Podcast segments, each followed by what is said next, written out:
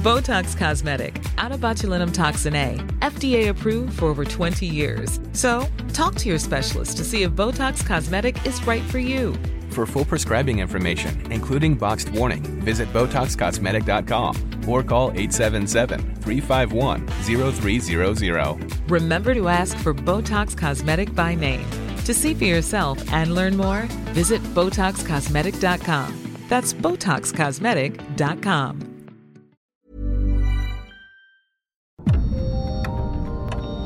Dialogando con mis psicoanalistas. La doctora Ruth Axelrod, doctor Pepe Estrada y la doctora Rocío Arocha son especialistas comprometidos. Profesionales que se interesan realmente en ti. A través de El Heraldo Radio, un espacio personal, íntimo e incluyente. Dialogando con mis psicoanalistas. Comenzamos.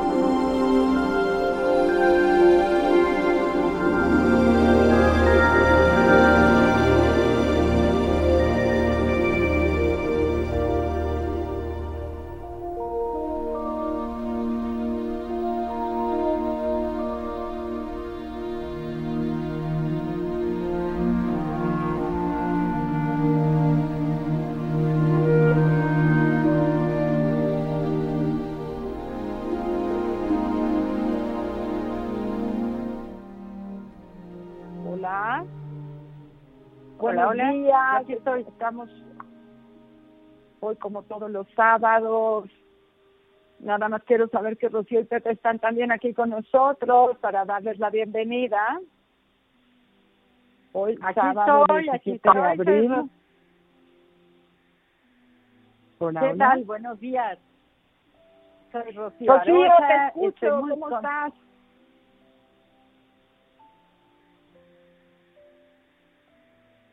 Estoy muy contenta de estar aquí, como cada sábado, en nuestro programa, dialogando con mis psicoanalistas. Eh, voy a empezar por decir nuestras frecuencias de Radio El Heraldo. En Acapulco, el 92.1 de FM. En Bronxville, 93.5 FHD4. En la Ciudad de México estamos en el 98.5 de FM. Ciudad del Carmen, 101.3 de FM y 950 de AM. En Ciudad Juárez, en el 1190 de AM. Coatzacoalcos, 99.3 de FM. Colima, 104.5 de FM. Culiacán, 104.9 de FM. Guadalajara, 100.3 de FM. Saludos Hermosillo, Sonora, 93.1 de FM. En La Laguna, 104.3 de FM. En La Paz, 95.1 de FM. Macale, 91.7 HD4 FM. En Monterrey, en el 90.1 de FM. En Morelia, en el 1240 de AM. San Luis Potosí, 96.9 de FM. Tampico, 92.5 de FM. Tapachula, Chiapas, 96.3 de FM. Tehuantepec, 98.1 de FM. Tepic, 96.1 de FM. Tijuana, 1700 AM. Y Tuxtla Gutiérrez, 88.3 de FM. Vamos a estar hoy en un programa muy, muy interesante hablando alrededor de la madrastra. Estoy junto a... Hola, buenos Bueno, días. eh, Soy la doctora Ruth Axelrod. Yo estoy oyendo con mucho eco el día de hoy. No sé si vamos a tener la posibilidad me, de me pasa me pasa igual Ruth que, que no sé muy bien cuándo entrar cómo hablar porque escucho unos ruidos terribles. Esperemos que nuestros radioescuchas nos avisen cómo lo están escuchando por favor. Eh, eh, Pepe saludos. Estás por ahí también verdad Claro que sí, un gusto estar con ustedes, pero la verdad me apena mucho estas dificultades técnicas. Espero que se puedan resolver pronto con nuestros ingenieros de audio y los productores, porque de otra manera va a ser muy complicado que nos puedan eh, eh, seguir escuchando este, nuestros radioescuchas. Me parece que se está escuchando relativamente bien ya al aire, pero este, creo que es más bien una dificultad técnica que estamos experimentando nosotros, chicas. Entonces, pues vamos para adelante. Un tema excelente el día de hoy, mi querida Rocío. Vamos, vamos para adelante. El tema de hoy es la madrastra, no la de Blancanieves, no necesariamente la de la Bella Durmiente. Tantas madrastras que tienen fama de malas, de malvadas. Entonces vamos a hablar de lo que significa ser madrastra, lo que significa ser padrastro, lo, lo, lo típico, ¿verdad? Lo arquetípico de este tema y eh, las vicisitudes de, de este tipo de decisiones. Y bueno, no se diga más. Comenzamos.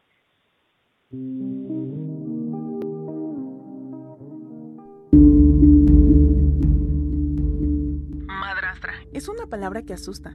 Tradicionalmente está representada en los cuentos de hadas como una mala mujer o bruja. Sin embargo, debemos saber que ya no hay necesidad de asustarse, porque cada día hay más familias ensambladas donde las funciones de maternaje son cubiertas por más de una mujer. La madrastra es la nueva esposa de un padre, o madre que no es madre biológica de los hijos anteriores. Su equivalente masculino es padrastro, el cual es el nuevo esposo de una madre o padre. Ser madrastra no te convierte en malvada, del mismo modo que ser madre no te convierte en un ángel. Cada madre y cada madrastra es única, singular y diferente a la otra. Realmente ser madre o madrastra solo es una condición por elección. Poco se habla de los restos que rodean a una madrastra, que son múltiples y variados. Es un rol lleno de alegrías, pero también de desgastes. Es una situación que puede poner a la relación de pareja con tensiones difíciles, por lo que se sugiere que es adecuado prepararse para ejercer ese rol. No hay momento idóneo para formar una familia, pero sí es necesario que nos fijemos en nuestras reacciones internas antes de dar el paso de conocer a los hijastros o de vivir con nuestras parejas. Durante los primeros años de convivencia es habitual tener la sensación de quedarte fuera cada vez que llegan los hijastros a casa. Es lo que llamamos el síndrome del forastero. Por lo mismo, muchas madrastras abandonan sus relaciones sociales y familiares anteriores, e incluso hobbies cuando forman una familia enlazada, lo que no necesariamente es adecuado. Ser madrastra puede traer consigo algunas pérdidas que requieren de un duelo. Ser consciente de ello puede ayudar a atravesarlo de manera en que se pueda abrir un espacio para otras cosas nuevas en la vida. Es una gran oportunidad de ayudar a los hijos de tu pareja a vivir bien y bonito. Y ser el plan de formar un equipo con las nuevas personas de una nueva familia que traen una historia anterior, muchas veces traumática. Recuéstate en el diván y pensemos juntos sobre este interesante tema. Iniciamos dialogando con mis psicoanalistas.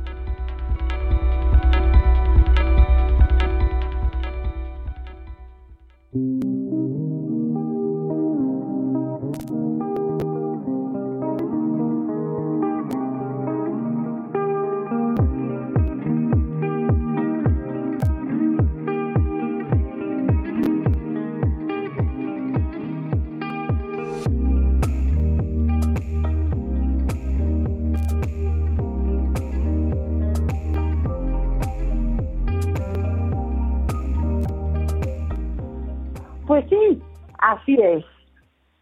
La madrastra es un personaje arquetípico, un, un personaje que ha sido realizado de muchos años atrás, que creen que siempre han existido. También el padrastro. Por ejemplo, si nos vamos a eh, los orígenes de la religión católica, pues nada más y nada menos que San José es el padrastro de Jesús.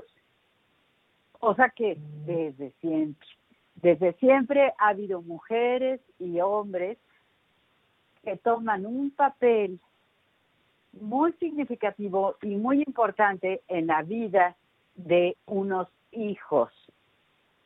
Ahora parece que se da con mucho mayor frecuencia, porque antes era un poco más como por, por orfandad, ¿no? Vamos a decir, moría la mamá y entonces el viudo pues se volvió a casar y entonces traía una madrastra. Y los hijos que estaban en duelo esperando a su mamá, pues como que no les gustaba mucho la idea de que llegara una nueva señora.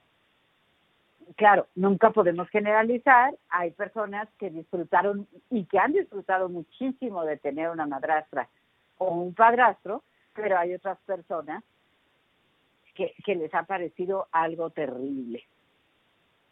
¿Qué, qué, qué nos dice Sud? Bueno, me, me gusta mucho el tema, me parece que necesitamos actualizarnos entre todos y para que nos puedan el público llamar, les recuerdo nuestro teléfono del WhatsApp donde pueden escribir ideas, el 55 30 10 27 52 y nos va a permitir escuchar qué tiene que decir nuestro público y el teléfono en cabina, se los recuerdo con mucho gusto, 5564 88 9354. Creo que es un tema muy interesante, muy actual y muy antiguo también, que nos permite reflexionar un poco sobre los roles de la familia. Eh, todos, de alguna u otra manera, provenimos de un cierto tipo de familia y convivimos con amiguitos en la escuela, en la vecindad, y hemos visto cómo el movimiento sobre la posibilidad de que la madre biológica no necesariamente sea la madre adoptiva y no necesariamente sea la madre cultural. Hoy en día tenemos otra variable que es con los eh, posibilidades subrogadas, en donde hay otro tipo de mamá que la mamá, digamos, que ha rentado o prestado su vientre para poder ser mamá. Tenemos más calidades del rol de la madre que permite que una familia se desarrolle, que permite que una pareja esté unida, ¿no? Entonces, la madrastra, el padrastro son aquellos personajes históricos, tanto eh, novelescos como realistas, que son aquellos que, se que quedan invitados a ocupar ese lugar que ha quedado desocupado por alguna razón, ya sea porque no pudo, ya sea porque falleció, ya sea porque tuvo alguna circunstancia que no puede seguir ejerciendo el rol de la madre, de la madre que lleva todos esos aspectos, ¿no? Y entonces, bueno, esta eh, mujer que se atreve, que se enamora de un hombre que requiere una pareja, ¿no? Se le llama madrastra. Y siempre hemos tenido esta ideología de que la madrastra se parece quizá a la madrastra de la Cenicienta o la de Blancanieves o de Rapunzel, que estaba encontrando que tienen muchos nombres diferentes pero ¿qué es esa, estas figuras, estas tres figuras míticas de Walt Disney, nos ayudan como a novelear las angustias que puede tener cualquier mujer frente a una familia ya construida y tiene que buscar un nuevo lugar en esa familia ya construida.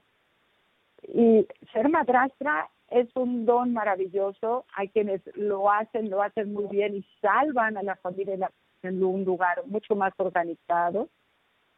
Y yo creo que deberíamos tener una escuela para madras, porque es un rol que requiere un ejercicio y un aprendizaje. ¿Pero qué nos dices tú, Pepe? Bueno, sin, sin lugar a dudas, querida Ruth, es un eh, fenómeno que tendríamos que abordar porque es tan antiguo como la humanidad, ¿no? En muchas ocasiones nos hemos topado, tanto en historias, este, como en relatos religiosos, eh, en la literatura alrededor de todo el mundo, en la experiencia de muchos de nosotros, con esta figura de la madrastra. Y sin lugar a dudas que en algún momento de la historia de la humanidad, esta figura ha estado eh, muy marcada, eh, muy sesgada por un halo negativo, no un halo de, de negatividad, un halo de oscuridad, precisamente porque tal vez en alguna época se jugaban mucho los temas de herencias, este, los temas de eh, alguna manera el, eh, juego de poder entre, la familia que se queda y la familia que se que de alguna manera se desintegra. Entonces, eh, la familia, digo, la madrastra muchas veces era asociada con el motivo por el cual se finalizaba la relación de eh, los padres, ¿no?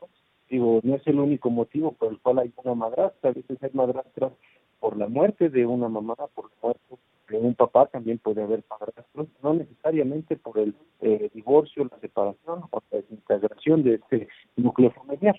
Entonces, eh, conforme iba evolucionando la idea que tenemos de la familia, pues también la idea que se tiene de manera popular de la madrastra, creo que se ha venido suavizando. Y hoy día encontramos mujeres que hacen, eh, que fungen este papel de madre alternativa, de madre sustituta o de co-madre, es decir, de madre que también eh, de alguna manera ayuda a la mamá biológica en su papel de maternidad cuando los hijos están en eh, de una manera como muy eh, comprometida, de una manera que busca apoyar y que de alguna manera logra nutrir la, relación con, los hijos. Entonces, sin lugar a dudas, la posibilidad de una madrastra puede resultar una gran riqueza para quien la tiene en su vida, o puede resultar, sin lugar a dudas, también en un, en un gran obstáculo, ¿no? Y esto va a depender de la madurez emocional, de la madurez eh, psicológica que tenga esta persona que empieza a fungir con este papel del padrastro o de la madrastra. Es decir, qué tan eh, cómoda se está sintiendo con eh, la responsabilidad que implica el que su pareja ya tenga hijos y el aceptar a su pareja con estos hijos, entendiendo que tienen un lugar eh, prioritario también en su vida y que de alguna manera es independiente al eh, lugar que puede ocupar eh, esta persona como pareja, ¿no? Entonces, creo que teniendo bien en claro ese rol, la, las funciones de una madrastra, de un padrastro, se pueden dar de una forma bastante interesante y pueden complementar el rol que tienen los padres para con sus hijos. Mi querida Rocío, ¿tú cómo la ves? Pues sí, pienso que eh, es muy interesante revisar este tipo de papeles y sobre todo prepararse, ¿no? Porque actualmente está muy muy en boga el que se hagan las familias reconstruidas o, reconstituidas, ¿no? Hay distintos, de distintos teóricos les llaman de distinto modo ensambladas, reensambladas, ¿no? Lo que significa que, bueno, el matrimonio o a veces las uniones ya no están siendo para toda la vida, sino que se están disolviendo con mayor, vamos a decir, facilidad.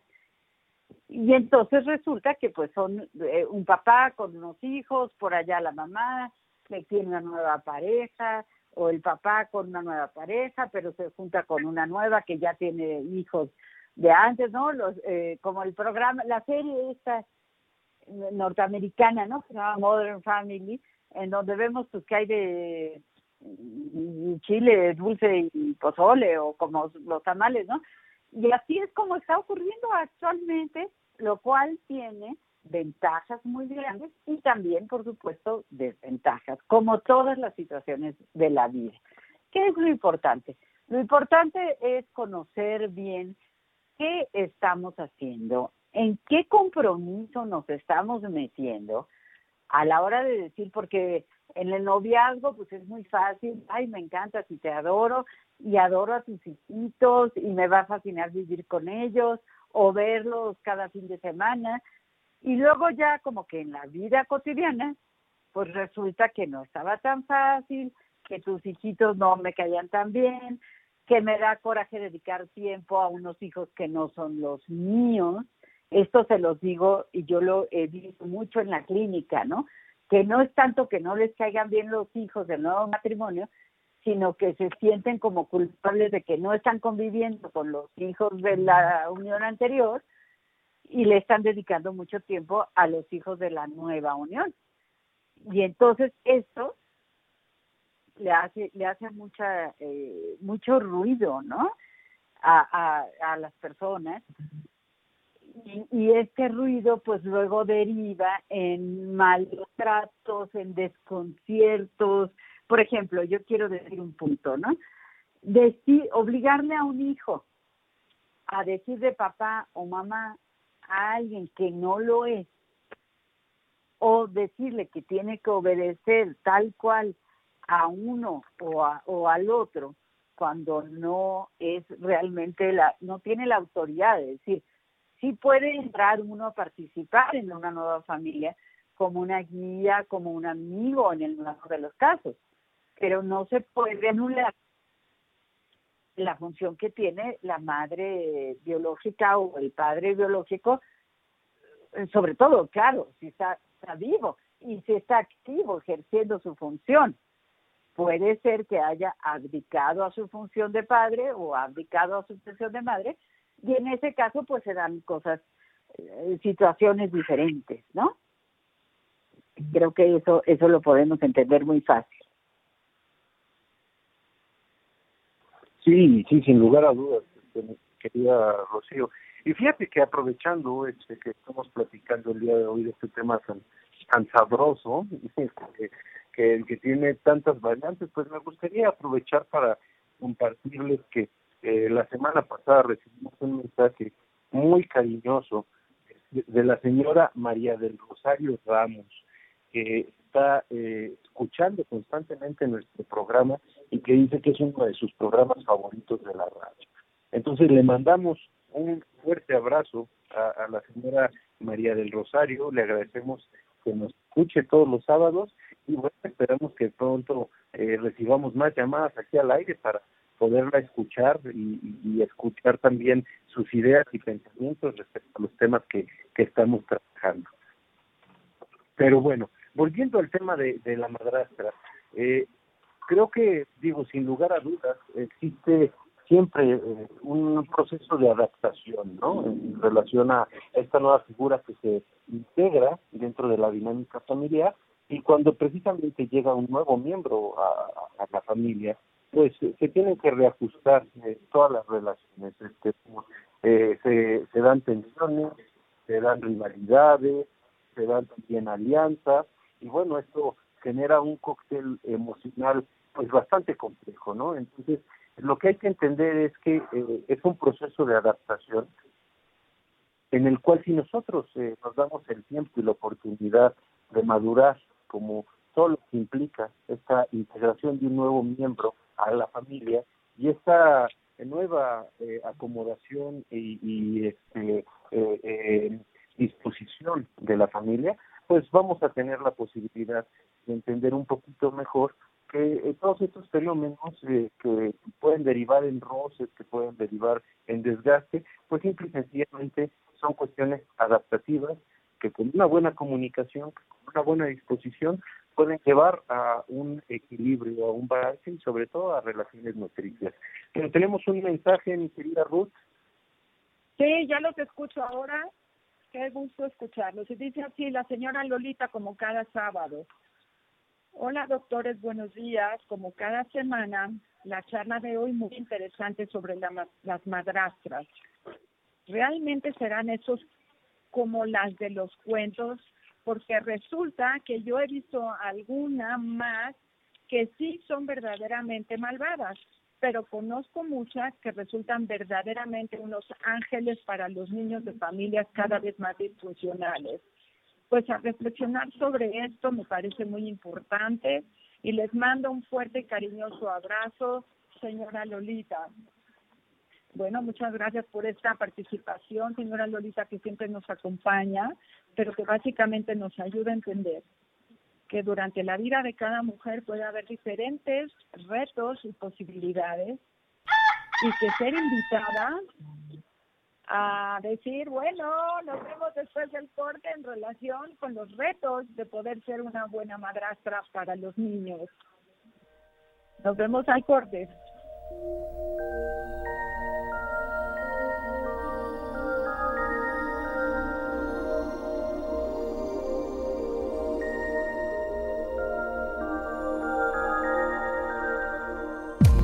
Los doctores Ruth Axelrod, doctor Pepe Estrada y la doctora Rocío Arocha continúan en un momento en Dialogando con mis psicoanalistas.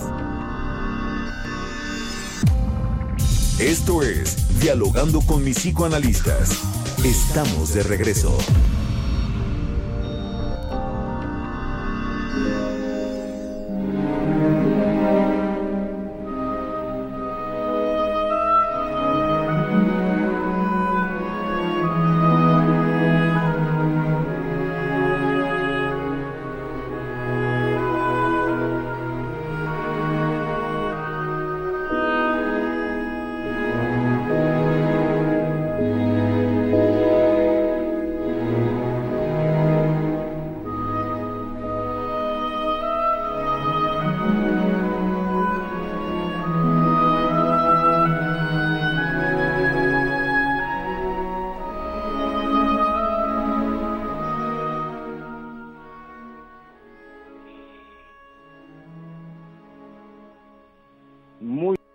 Tardes, estamos de regreso aquí en, dialogando con mis psicoanalistas.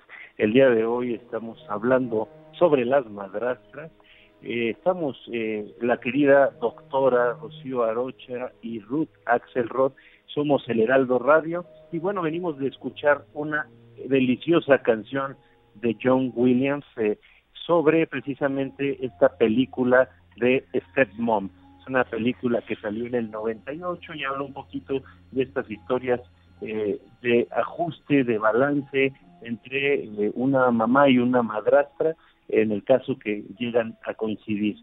Eh, bueno, teníamos un mensaje, mi querida Ruth, que nos quedamos leyendo antes del corte. Creo que sería bueno este, terminar de compartirlo y sobre todo escuchar sus comentarios.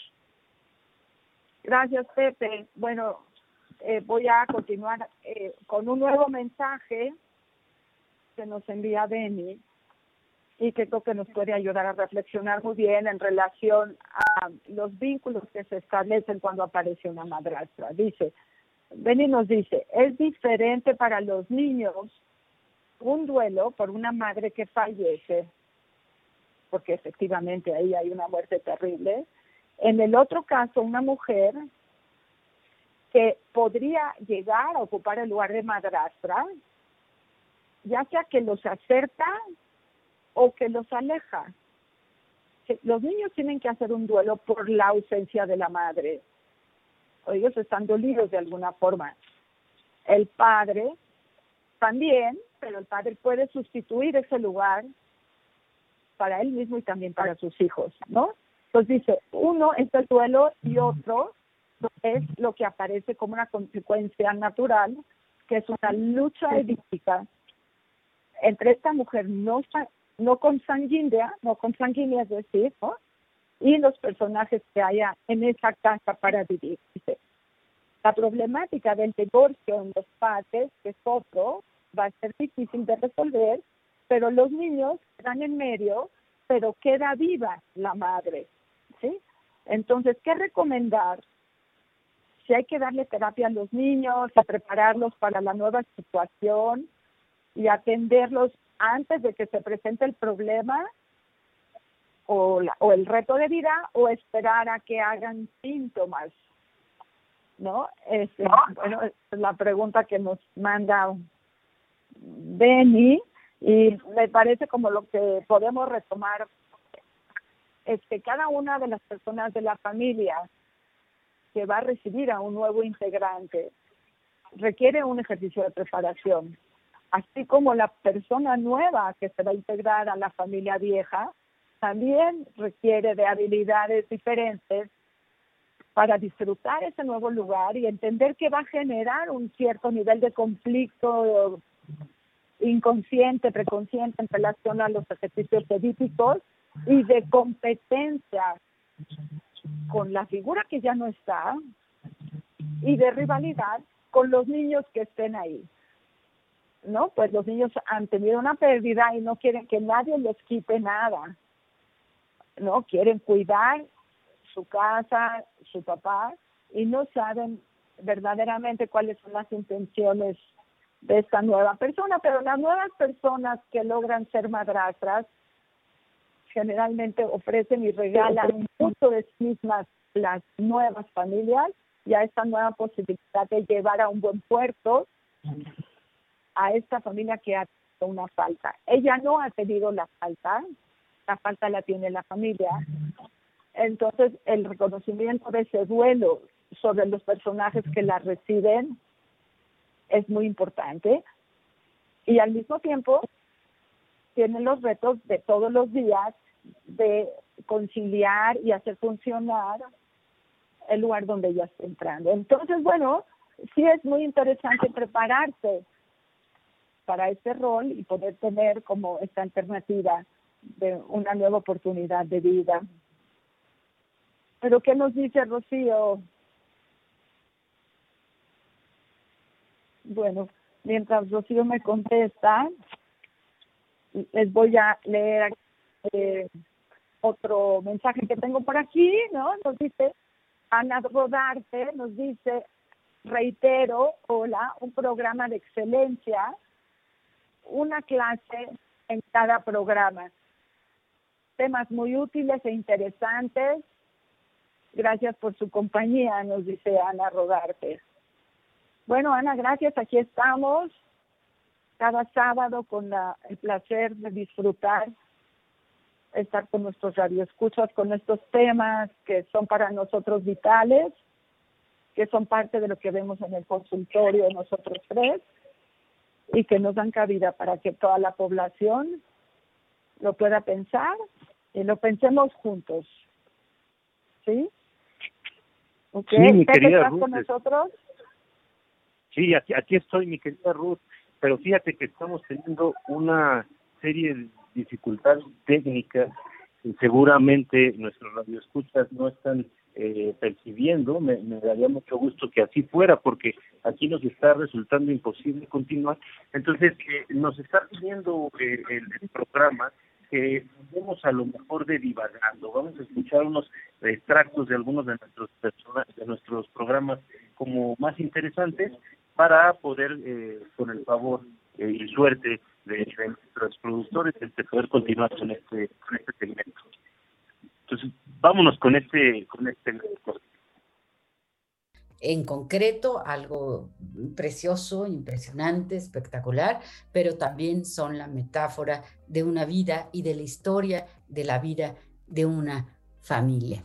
Entonces, eh, es muy, muy importante el conocer nuestras raíces, el reconocer de dónde venimos, porque si no, no podemos entender hacia dónde vamos, ¿no? Hay que conocer nuestra historia y, tal vez estos días de, de, descanso, estos días de reflexión nos pueden ayudar a hacer ese recorrido, ese recorrido por nuestra historia. Fíjate qué interesante, mi querida Rocío, sin lugar a dudas. Eh, yo, estaba pensando en una, les voy a platicar una anécdota familiar. Yo, como bien saben, eh, también, entre otras cosas, soy agricultor. Y cuando empezaron a sembrar los primeros árboles de nogal, mi bisabuelo puso un árbol en el centro del patio de su casa.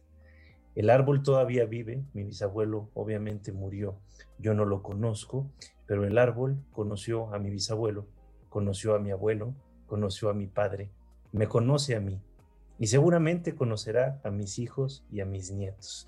Son estos testigos de la historia de la humanidad, de la historia de las especies y son los seres vivos más longevos que conocemos en este planeta. Inmutables ante el paso del tiempo, ¿qué historias no nos podrían contar? Inmutables ante el paso del tiempo, ¿qué anécdotas tendrían? la sabiduría de estos árboles ojalá nos fuera accesible a los seres humanos. Su nobleza, su frescura, su belleza son uno de los valores más preciados para la humanidad. Y es por ello, de nueva cuenta, que nosotros los hemos incorporado en nuestro imaginario, en lo más profundo de nuestro inconsciente. Forman parte de lo que nosotros denominamos humanidad. Es uno de los símbolos más preciados y a mí también me gustaría volver con este eh, ejercicio que eh, te gusta mucho, eh, mi querida Ruth, de llenar de letras el radio. ¿no?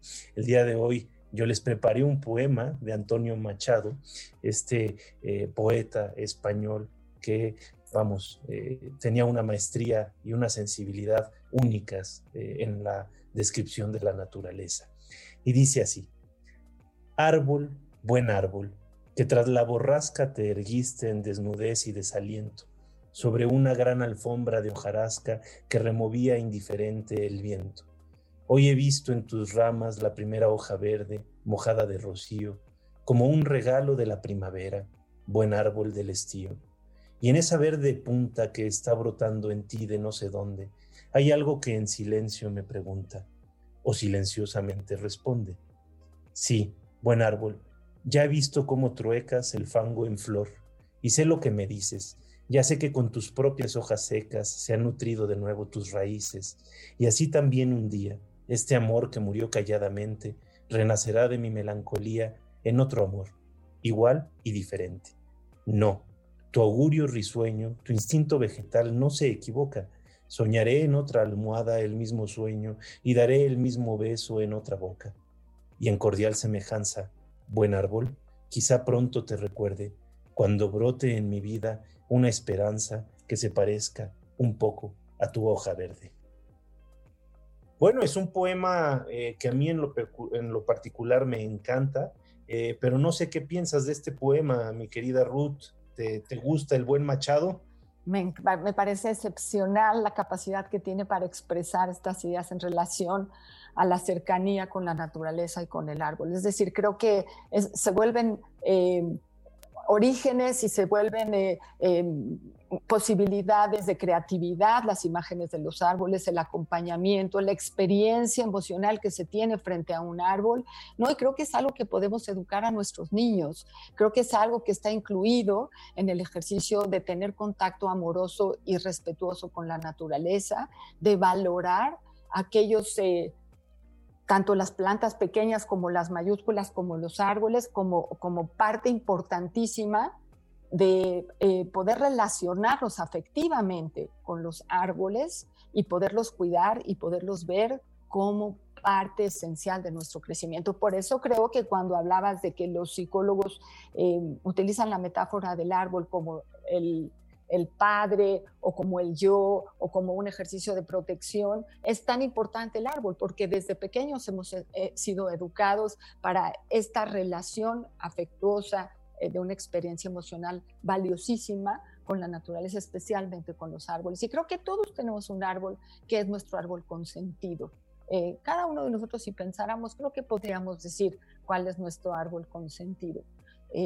hay por ahí un árbol en Australia, en el sur de Derby, que es un árbol hueco, hueco gigante que lo tienen tapado, ¿no? Que ha servido como cárcel, porque como tiene un hueco adentro es como una casa, ¿no? Y lo cuidan y lo tienen como con una valla y ha sido eh, también un símbolo de la libertad y de la frescura y de la solidez que los árboles nos pueden ofrecer a nosotros. Así dicho, eh, ¿qué nos dice Rocío? Claro, claro, considero pues que desde luego, bueno, con respecto a los, a los poemas, pues claro que la poesía es algo, algo precioso. Justamente anoche leía yo eh, en una biografía de, Borges, ¿no? Que dio, dictó seis conferencias en, en Stanford sobre el poema perfecto, sobre cómo escribir un poema eh, perfecto, ¿no? Pero a mí me fascina él porque siempre lo hace con una gran humildad, ¿no? Diciendo, bueno, yo de lo que he disfrutado es de, leer y no sé como escritor cómo, cómo seré, ¿no? Eh, y, me parece que con respecto a los árboles sería un poco lo mismo, ¿no? Creo que todos deberíamos de sembrar un árbol, ¿no? Yo sé que hay en, algunos, eh, en algunas comunidades la, costumbre de sembrar un árbol cuando nace un hijo. Eh, yo les tengo que presumir que tengo mis tres, mis tres ficus que representan cada uno de mis hijos en mi jardín y que cuando los observo y veo cómo las ramas eh, pues han crecido tan, tan distintas, ¿no? Y entonces digo, pues así, así es como cada ser humano va creciendo de modos tan distintos y, y, también como, por ejemplo, tengo un arbolito chiquito, no creo que tenga un jardín tan grande, es chiquito, pero, pero tiene todo el amor del mundo, ¿no? Eh, uno, un, otro pequeño arbolito, ¿no? Es un aguacate, pero está todavía muy chiquitito. ¿Cómo se va? Sus hojitas se van volteando así hacia la luz, hacia el sol, ¿no? Como los árboles pues también necesitan del el calor, como los seres humanos lo necesitamos tanto, ¿no? El afecto, el cuidado, en esta analogía eh, de la naturaleza, ¿no? Eh, eh, hay un poema de Emerson, no recuerdo exacto las palabras, pero dice, la naturaleza no se equivoca, ¿no? Lo que siembras, pues es lo que vas a cosechar. Y yo pienso que las relaciones también son como las plantas, como los árboles, es decir, si lo descuido, nunca lo riego, nunca lo podo, eh, nunca tengo una comunicación, pues entonces la relación se pierde y pasa lo mismo con los árboles. Hay que cuidarlos. Cada uno de nosotros debiera de tener al menos una macetita, ¿verdad? Con si no tengo más espacio, pues una maceta con una con una planta, con un árbol chiquito. ¿Qué tal, por ejemplo, los bonsáis? Los bonsáis son una cosa espectacular, son eh, eh, eh, esta reproducción de un árbol gigante en pequeño, ¿no? Y todo lo que significa la historia del bonsai, lo que significa la maceta en donde se siembra y lo que significa el que crezca y sea igualito que el grandotote, pero pero en chiquito, ¿no? Hay toda una cultura alrededor de los, de los bonsáis. Yo tengo uno que que quiero muchísimo y que cuido con especial, especial afecto, ¿no? Porque eh, pues representan la sabiduría, representan la sabiduría esta, esta práctica del, del bonsai que es, eh, es china, pero también japonesa, o sea, es decir, en, en, las dos, en estos dos lugares eh, se practica este arte de el bonsai, ¿no? Em, yo creo que aprender, así como con las mascotas, con las plantas, son contacto con la naturaleza que a los hijos, a los jóvenes, a los viejos, a todos, nos enriquece, nos enriquece la vida. Entonces, pues, eh, en, este, en este sábado tan, tan importante, eh, sería muy lindo acercarnos a contemplar, nada más a contemplar algo de la naturaleza que tengamos a mano para, para meditar, para reflexionar, para hacer este recogimiento que debe hacerse en estos días santos. Y sin lugar a dudas, mi querida Rocío, fíjate qué, qué interesante este, este mensaje que le estás dando a nuestro auditorio. Eh, bueno, varias cosas se me ocurrieron con esto, ¿no? Ahorita que estabas hablando de los bonsáis, recordé que hubo un bonsai sobreviviente de los bombardeos de Hiroshima y es un bonsai que tiene alrededor de 400 años ya. Es un árbol precioso, ¿no? Pero eh, si nosotros fuéramos un poquito más humildes como, como especie y si no dejáramos de lado nuestra sensibilidad, cuántas cosas tendríamos que agradecer eh, y que aprender de estos árboles, ¿no? La nueva cuenta por eso es que el árbol es un símbolo tan importante. La forma en que se van erigiendo poco a poco, su solidez, al mismo tiempo su flexibilidad, su capacidad de adaptación, su capacidad de generosidad.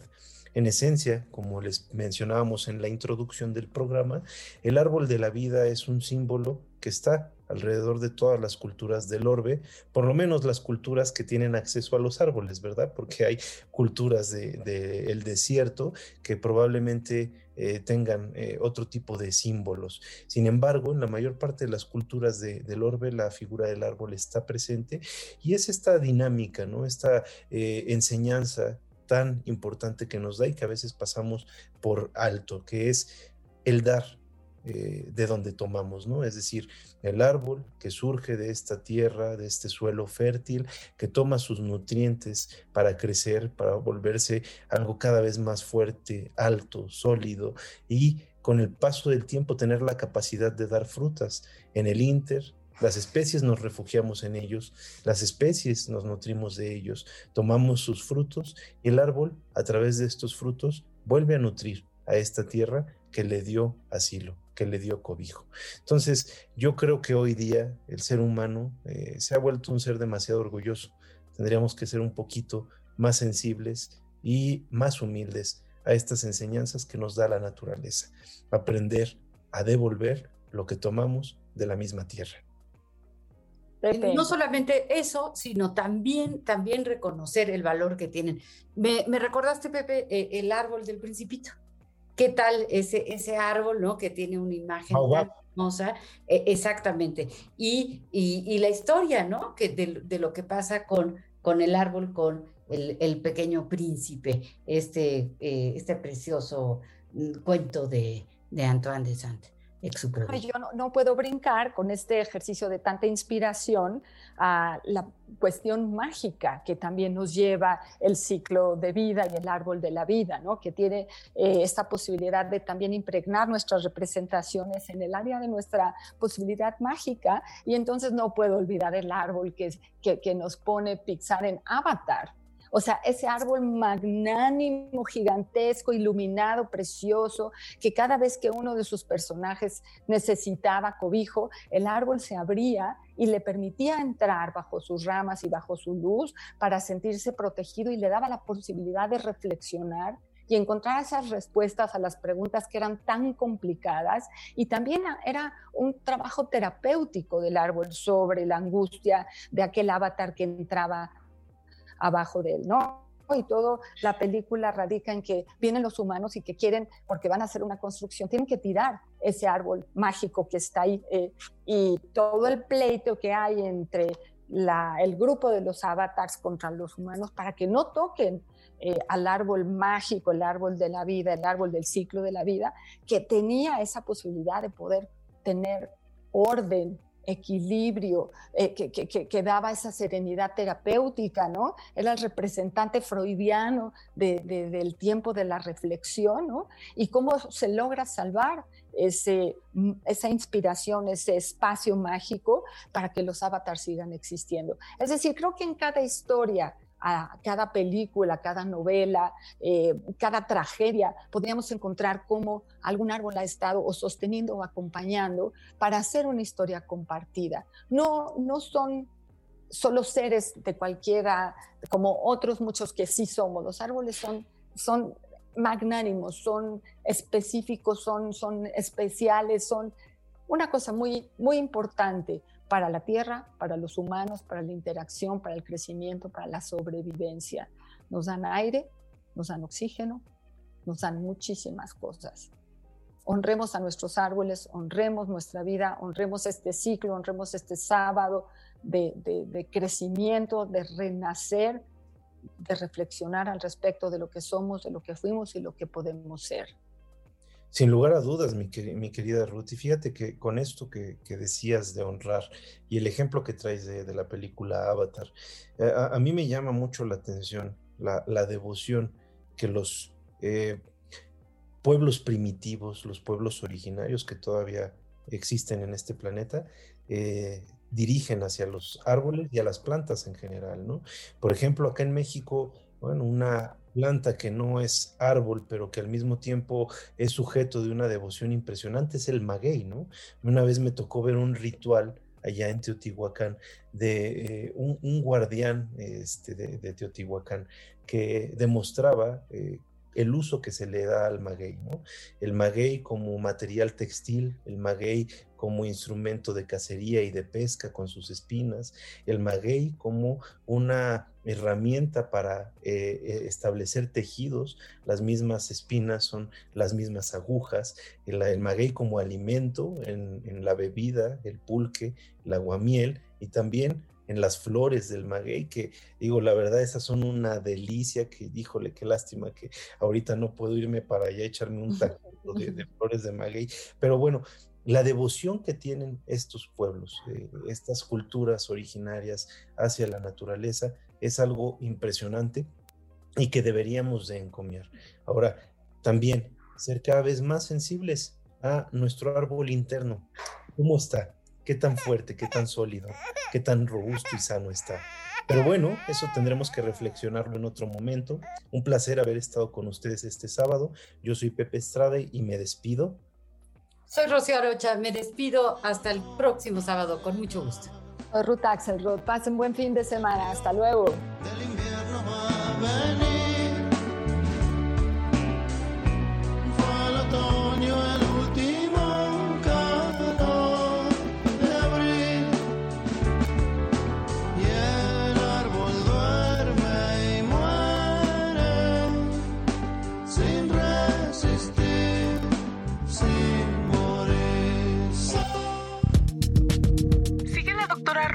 Axelrod. En Facebook e Instagram como Ruth Axelrod.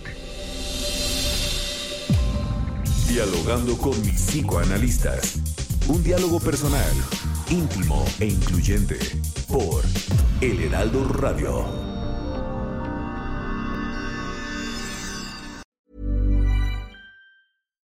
Botox Cosmetic, out of botulinum toxin A, FDA approved for over 20 years. So, talk to your specialist to see if Botox Cosmetic is right for you.